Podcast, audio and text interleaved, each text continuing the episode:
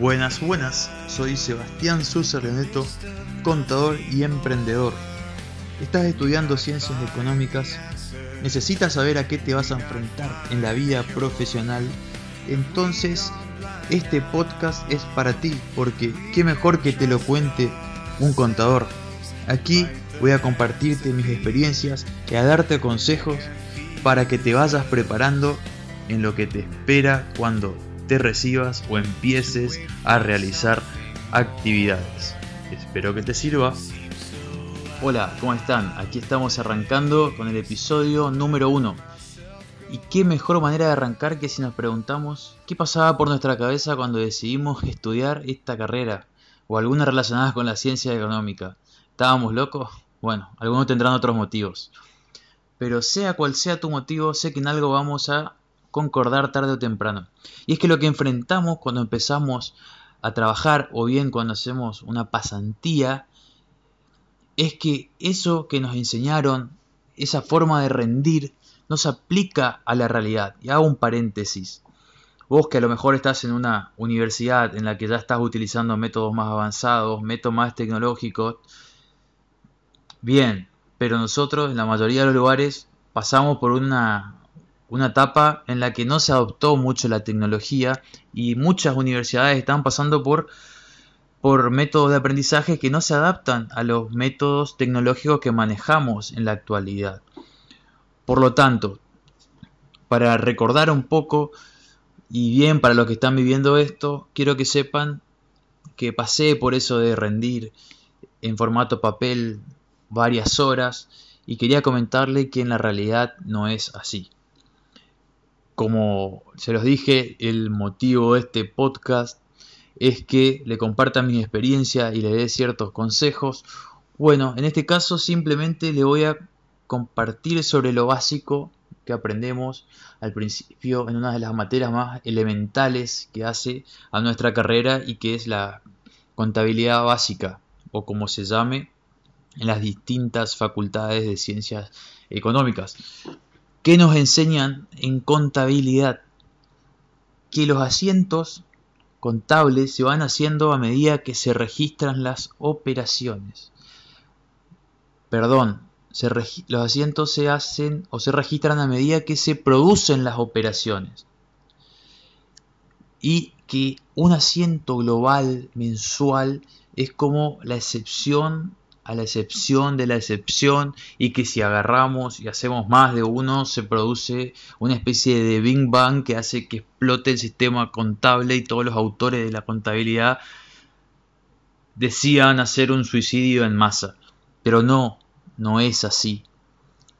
La práctica contable requiere de ciertos usos y costumbres. Y a veces no quiere decir que esté bien o que estén, o que estén mal. Pero, por ejemplo, cuando me tocó hacer el primer balance y realizar los, registros contables, cuando voy a hacer un asiento, me enseñan que el asiento lo debía hacer de manera mensual. Bueno, así me están enseñando. Lo importante es aprender a utilizar el sistema, dije yo, y después veremos cómo mejorar el tema de la periodicidad de los asientos. Peor aún, cuando voy a auditar una empresa, resulta que tenía hecho asientos anuales. Entonces, bueno, ya nos vamos un poco de lo que es uso de costumbre y lo que sería más práctico sin salir de lo, de lo teórico correctamente para ya hacer un, un mal uso de la practicidad. Entonces, eso que se comentó como excepción pasó a ser una regla y luego un abuso. Pero ustedes que están haciendo el examen en papel o a lo mejor en otros métodos, pero que todavía sigue siendo arcaico comparado a lo que hacemos ahora, y cada operación se la pasan registrando, en la mayoría de los casos en la actualidad no es así. Algunos exceden y está mal, algunos abrevian demasiado y está mal. Pero lo que no, no estoy poniendo una postura acá ni estoy fomentando que se hagan mal las cosas, simplemente le estoy comentando con qué se van a encontrar cuando salgan. Es decir, con una contabilidad mucho más simplificada en algún aspecto de lo que se enseña en la facultad. Así que vamos 1-0 facultad versus realidad. Así que creo que por este episodio es suficiente. Y viene con un plus, que no se los dije al principio, pero bueno, el que se quedó hasta el final, les comento.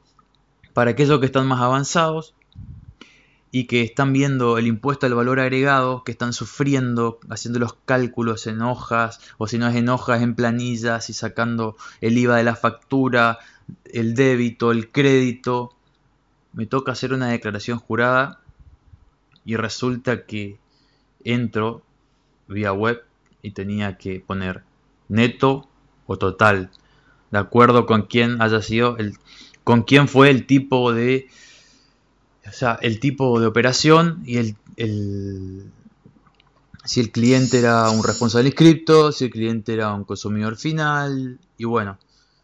Y todo esto me venía brindado a su vez por el sistema que tenía registradas las operaciones que alguien había cargado.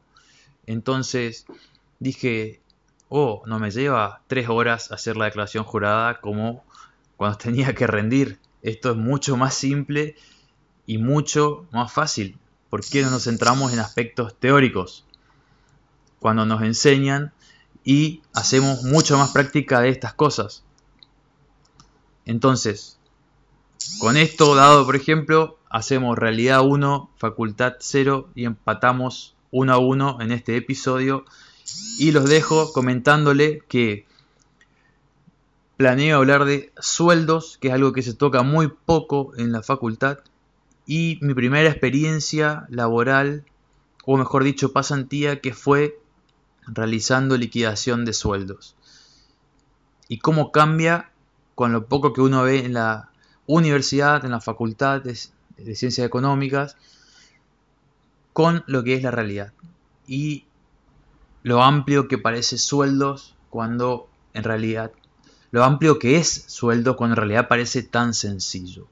Así que bueno, espero que les haya gustado, espero que les sirva para abrir la cabeza, poco a poco vamos a ir introduciendo herramientas y algunos casos más complejos y anécdotas un poco más divertidas y más educativas en algunos aspectos, pero bueno, esta es una manera de mostrarles lo que va a ser. Así que bueno, estamos escuchando porque no puedo ir viendo, así que chao chao.